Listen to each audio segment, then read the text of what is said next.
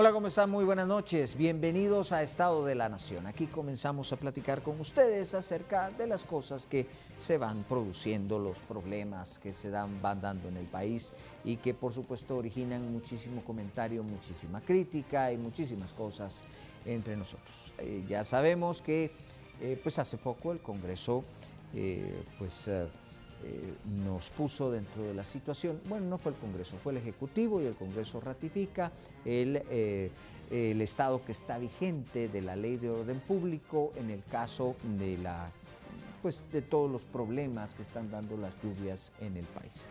Esto conlleva que además eh, se abrió la puerta a mil millones de quetzales. Esos mil millones de quetzales en parte se tomaron de la cartera de salud. Y mm, esto se autorizó en el Congreso de la República. Hubo muchas críticas, etcétera, etcétera. Vamos a, a introducirlos a ustedes al tema en el siguiente reportaje.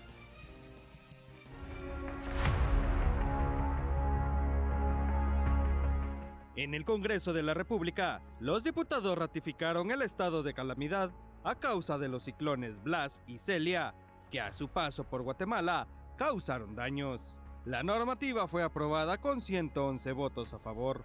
El parlamentario Juan Francisco Mérida presentó una moción privilegiada para que el estado de calamidad se extienda a todo el país. Yo ya me permití adjuntar a, al Congreso este, este proyecto de decreto que incluye lo que nosotros creemos todas las enmiendas que son necesarias para este para poder aprobar este decreto que por lo cual estamos nosotros aquí. Esto incluye ya todo el territorio nacional que es lo más importante. Como ocurre en cada sesión, las posturas a favor y en contra no se hicieron esperar. Por su lado, la diputada Evelyn Morataya argumenta que los estados de calamidad van acompañados de deudas económicas. La lluvia se va a ir, pero los nubarrones económicos con graves consecuencias políticas y sociales se van a quedar. Dejen de estar engañando a la población alianza oficialista con otro estado de calamidad. Mi voto va a ser en contra. Por otro lado, los legisladores apoyaron el decreto enviado por el organismo ejecutivo para dar una solución inmediata a la emergencia del país. Incluso dejaron entrever que pedirán una ampliación del estado de calamidad. Tenemos puentes destruidos, tenemos gente que gracias a la población se está abasteciendo y que este estado de calamidad, bien lo dijo nuestra compañera diputada, no va a ser suficiente en 30 días, pero deberíamos de poner una meta de que en 100 días haya la respuesta que nuestro pueblo necesita. Este es el segundo estado de emergencia vigente, porque en Ishiwan y Tajumulco en San Marcos también se decretó estado de sitio. En ambos casos, tienen el visto bueno de la mayoría de legisladores. Alejandro Castillo, Fuerza Informativa Azteca.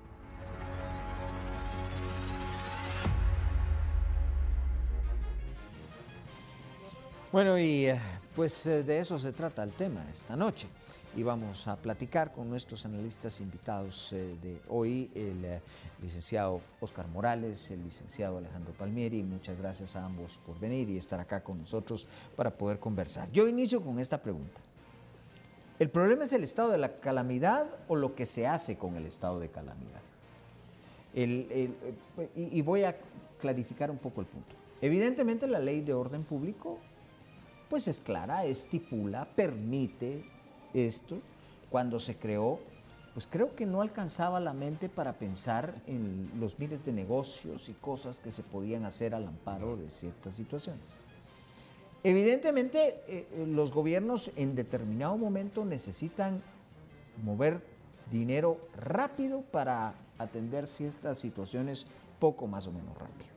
Pero todos sabemos la verdad que hay de esto, y es que al amparo de esos estados de excepción, pues es- sabemos que se hacen enormes negocios. Entonces, insisto, ¿está mal utilizar eh, la ley de orden público o está mal que no tengamos ningún tipo de control en cuanto a esto? Bueno, yo creo que pensando de buena fe, eh, un estado de calamidad, digamos, en los estados que sufren ciertos daños es necesario, es oportuno. Aunque en el caso de Guatemala viene de una ley muy antigua, obsoleta y que ya está realmente, digamos, fuera del foro que debería de cuidar, creo que es una alternativa que se podría usar en momentos difíciles, como ocurrió hace unos días. El problema creo es la corrupción, la falta de transparencia, la falta de un plan estratégico, la, falta de una visión clara sobre qué es lo que se va a hacer. Y le, le pongo un ejemplo.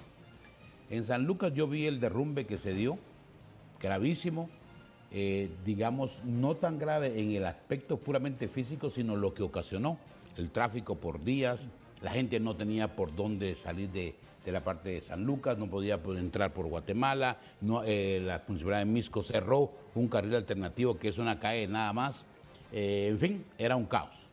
Cantidades de personas incluso durmieron de noche ahí, a las orillas de otros muros que podrían derrumbarse.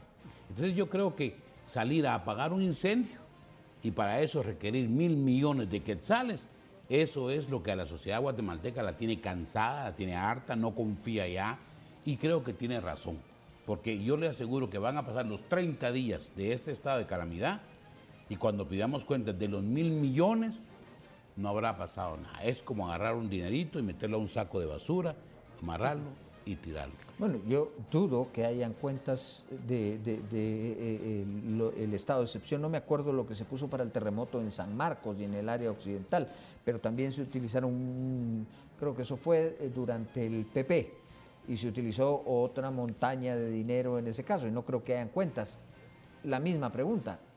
Eh, ¿El problema es la ley de orden público o lo que subyace en la política del país? Yo creo que son los dos, porque, como bien decía el licenciado, la ley de orden público es, de otro tiempo y por supuesto se pensó para otro tipo de cosas, para otro tipo de situaciones. Eh, la astucia de nuestros políticos contemporáneos ha hecho que la utilicen para otros fines. Em, por supuesto que tiene que haber eh, mecanismos para compras rápidas, emergencias, pero utilizar la figura de la ley de orden público, que insisto, tenía otra finalidad, eh, no, no, es correcto. Em, yo me pongo a pensar ahora, escuchándolos, em, en los fondos que se utilizaron y que se distribuyeron en el CHN para la emergencia del COVID, para atender a los problemas que podía tener. Em, hoy veía la noticia que eh, se han rehusado una y otra vez eh, entregar cuentas sobre cómo se usó ese dinero, y lo cual es absolutamente ridículo, pues, y, no pasa nada. Eh, estos mil millones vienen a sumarse a los tres mil y pico millones que aumentó el presupuesto del Ministerio de Comunicaciones, el Congreso, que no tengo la menor duda de que se van a usar un poco de la misma forma que los mil millones. Entonces, en un año preelectoral tenemos más de 4 mil millones con muy pocas o nulas normas de, fiscalización y peor que eso, más que normas, ganas de fiscalización. Hay algunos diputados que lo hacen, hay medios de comunicación, por supuesto, pero la población ya está tan cansada, tan harta, que, no tiene ganas ni de fiscalizar. Está asumiendo que se van a perder esos 4 mil millones y a persinarse y a ver qué viene después. Yo creo que ese es el espíritu que tenemos ahorita. Ah, cuando vemos la situación, eh, sobre todo lo que está imperando en el área de Chiquimula, eh, que, esta sería, pues esa área, eh, pues yo diría que sí hay algo que podría calificar para calamidad, pero luego en el Congreso de la República, pues ah, lo ampliaron a todo el país. ¿Se justifica? Mira, yo creo que, que no. Porque digamos, si hay una calamidad o un desastre en cualquier lugar del territorio, pues obligación del Estado es ocurrir y tratarlo. Pero cuando se hace una ampliación nacional, eh, solo porque me dan un mensaje o un discurso de muy guatemalteco y todo eso, a mí me entra una suspicacia muy grande. Bien decía el, abogado aquí presente que estamos en un año ya en un año preelectoral. El dinero se va a utilizar con fines digamos, estratégicos políticos en las alcaldías de todo el territorio nacional. no digamos del gobierno. Entonces yo creo que cuando usted ve ese, ese, ese escenario, dice, va, eh, la población es la que tiene que como despertar, ahora sí, la palabra despertar, y darse cuenta que está siendo utilizada, instrumentalizada, ella y las necesidades que tenemos como guatemaltecos para socavar el presupuesto nuevamente. Habían 5 mil millones de quetzales del Ministerio de, de Comunicaciones, se aumentaron 3 mil, ahora mil más. Entonces, ¿hasta cuándo? Pues? Y si usted va a las carreteras, va a las calles, porque yo no niego que a nivel nacional, por ejemplo, las carreteras están destrozadas. Eso no lo puede negar nadie. Pero el presupuesto del Ministerio de Comunicaciones debería ser utilizado en tiempos normales para preparar y solo atender este fondo de emergencia para eso. Emergencias que se presentan, por ejemplo, con el invierno. Pero no, aquí la emergencia es la campaña política que está iniciando en muchos departamentos y los fondos del país son los que van a pagar esto. Y la población, yo le aseguro a usted que vamos a seguir igual, eh, mientras que la gente soporte estar tres horas en el tráfico pagando altos niveles de gasolina, eh, las comunidades que están alejadas, que es así, están perdidas, porque no tienen ni puentes ni carreteras, pero ya ni, es que ya no tienen nada. Entonces, no podemos eh, tener una esperanza positiva. No quisiéramos ser negativos, entendemos la necesidad del país, entendemos los mecanismos que hay legalmente establecidos, pero realmente los objetivos no están claros. Digamos, por lo menos para aliviar la situación del país. Creo que son políticas. Ahora, abogados, es cuestión de la ley, y vuelvo a repetir, eh, digamos, eh, porque yo veo que podemos, en este país de hecho se han cambiado leyes, muchas, y volvemos a lo mismo. O sea, echa la ley, echa la trampa. Hecho el mecanismo para darle vuelta. Eh, ¿Qué es lo que está pasando? ¿Es un tema social? Sí. Eh, echarle la culpa a la ley es, eh, es, algo muy fácil y de nuevo un año preelectoral es muy rentable porque le da un discurso a la oposición interesante, pero no, no es la ley. Tristemente, la corrupción no es de los políticos, porque así como hablamos hace un rato de dónde salen los jueces y los fiscales, pues de las escuelas de derecho, eh, los políticos hablan de la sociedad guatemalteca. Y la gran mayoría, tal vez guardemos algunas excepciones, de personas que se meten a la política, y no me refiero solamente a los candidatos presidenciales o los diputados, pero a nivel local incluso, lo que están buscando es salir de su ignominia, eh, salir del anonimato financiero, como dicen por ahí. Eh, y ojalá fuera trabajando por el país, pero no. Lo que hemos visto cada vez más ha sido una cosa, una progresión aritmética o geométrica tal vez, eh, es que hay muy poca vocación de servicio y hay muchas ganas de tener satisfactores económicos y la manera más fácil de hacerlo es robando. Eso habla de una corrupción de valores, no corrupción de la ley, no corrupción de políticos, corrupción de valores y los valores son inculcados en los hogares, cada vez hay más ruptura de hogares y no me refiero a los divorcios necesariamente, sino que muchos, muchas personas, muchas parejas migran, rompen sus hogares y entonces pues no reciben los valores.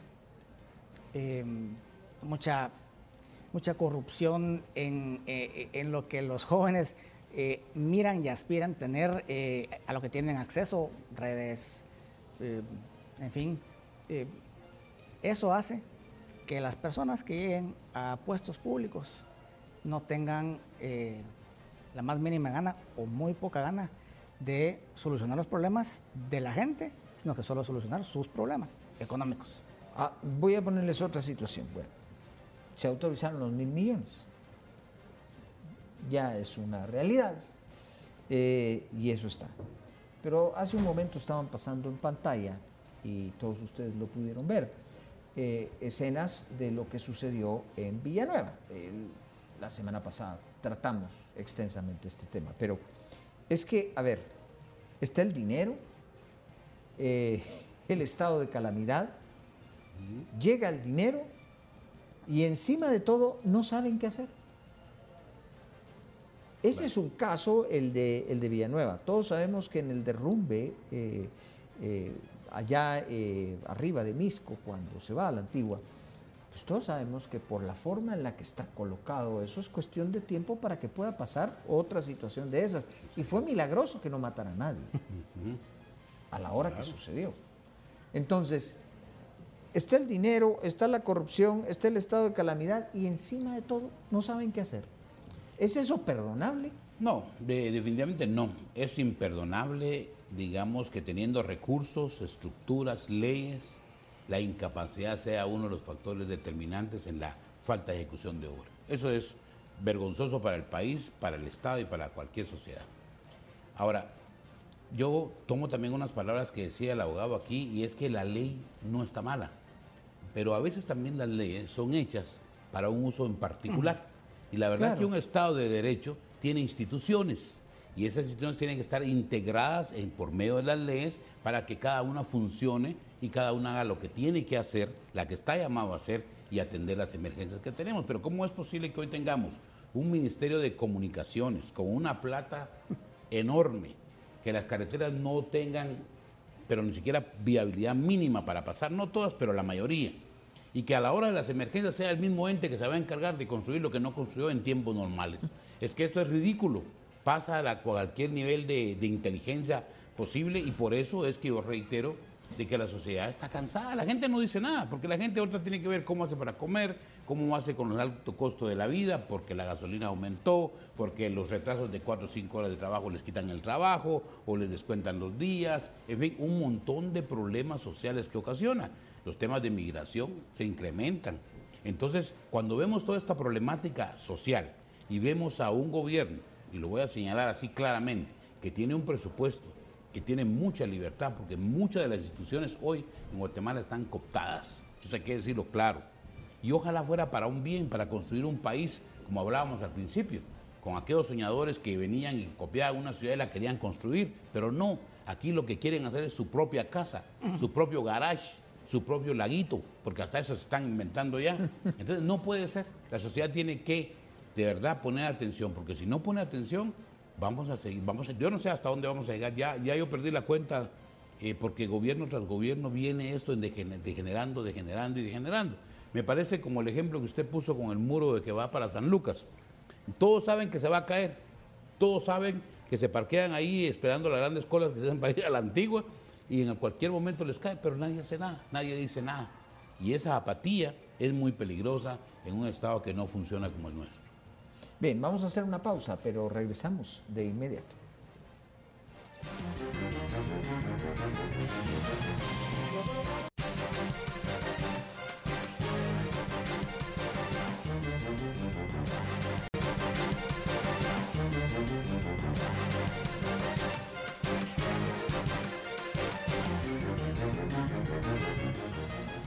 Bueno, y continuamos entonces en esta plática acerca de eh, pues la situación que está viviendo el país y por supuesto la forma en que se está afrontando y los famosos mil millones de quetzales para afrontarlo.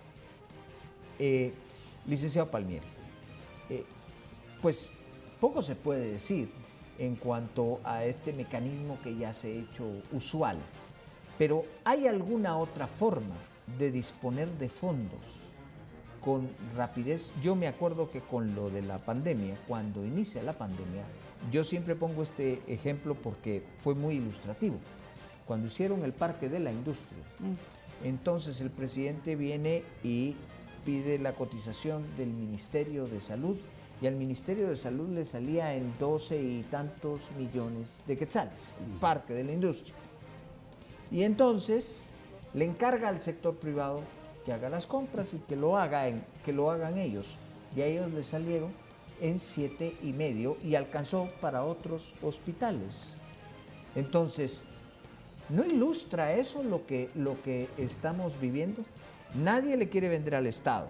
El que le vende al Estado le vende con sobreprecio porque eh, además el Estado es mal pagador y además eh, están los intermediarios que son para que le saquen el cheque al que le tienen que pagar.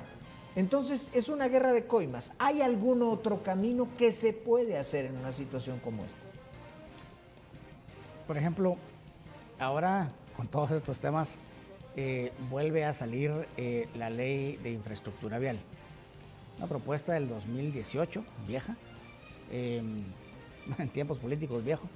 Eh, y curiosamente, nace, nace de Fundesa, pero curiosamente la presenta Carlos Barreda. Uno no pensaría que, como presidente de la comisión en ese momento, no pensaría que fuera fin, pero bueno, se, se consensúa y eh, se presenta. Queda dormida porque no interesaba, claro. Eh, despertó el interés y ahora va en segunda lectura. Y yo no la había leído y me puse a leerla porque vamos a ver si esta, si esta es la alternativa.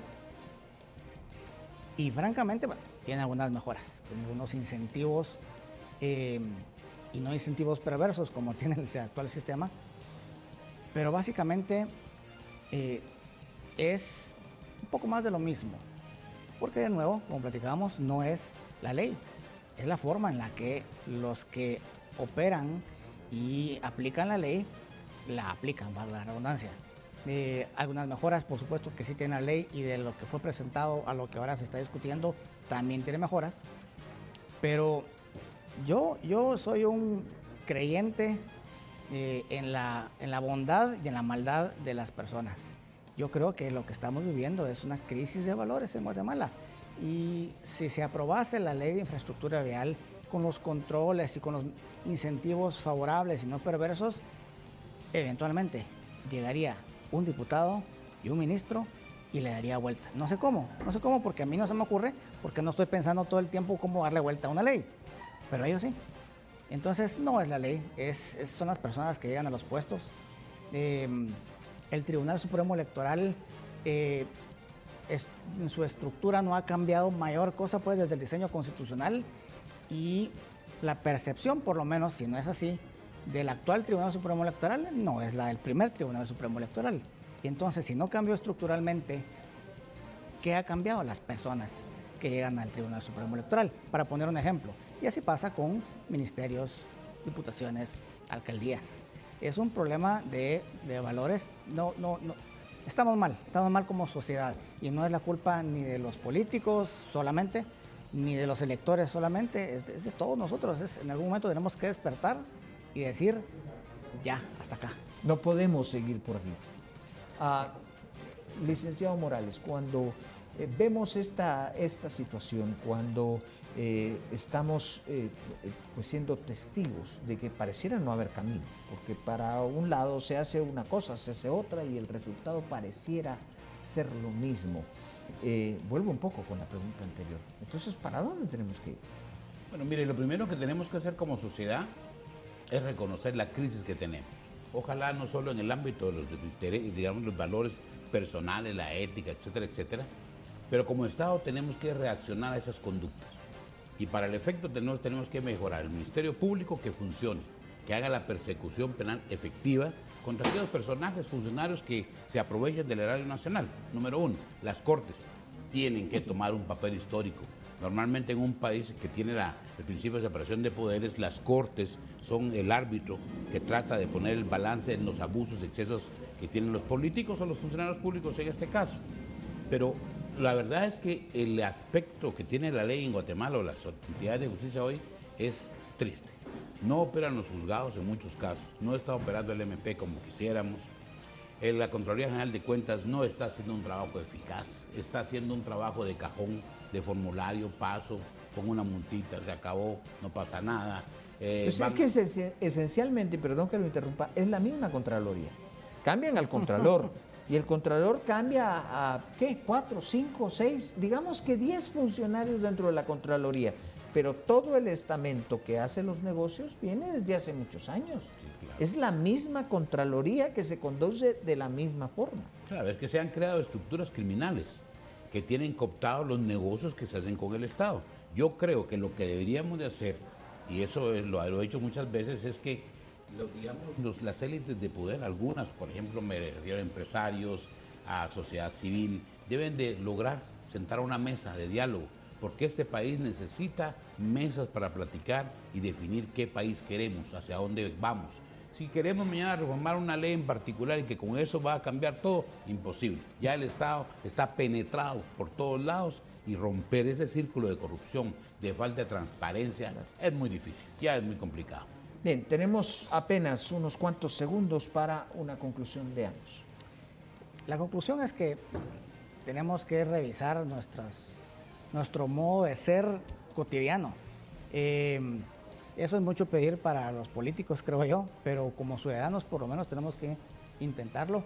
Eh, si uno tiene el valor, tiene la locura eh, de luego revisar sus valores y creer que quiere hacer algo bueno, pues meterse en política. Tal vez poco a poco se van sacando a todos estos corruptos que nos tienen como, nos, como estamos ahorita. Yo creo que a nadie, a ningún guatemalteco, a ninguna empresa, a ninguna entidad del país le conviene el país como está. Yo creo que es necesario que la gente deje la apatía que tiene eh, y que participe en política, que se meta en los procesos departamentales, municipales, nacionales. Creo que hay cámaras de comercio, cámaras de industria, todos esos que tienen que ponerle un poquito de amor al país y pensar qué país queremos. ¿Queremos un país como el que donde ya no podemos ni caminar en las carreteras? que eso lo dice todo, o queremos un país que evolucione, que sea moderno, que tenga economía fluyente, mercados prósperos y una sociedad sana, o queremos seguir teniendo niños y mujeres que se mueren del hambre que da vergüenza en este país. Esto va a cobrar una factura tarde o temprano y creo que es momento oportuno para evitarlo. Bien, pues muchas gracias a nuestros invitados, al licenciado Alejandro Palmieri, al licenciado Oscar Morales. Muchas gracias por haber estado con nosotros. A ustedes también, por supuesto. Gracias por su compañía. Tengan una excelente noche. Pasen ahí.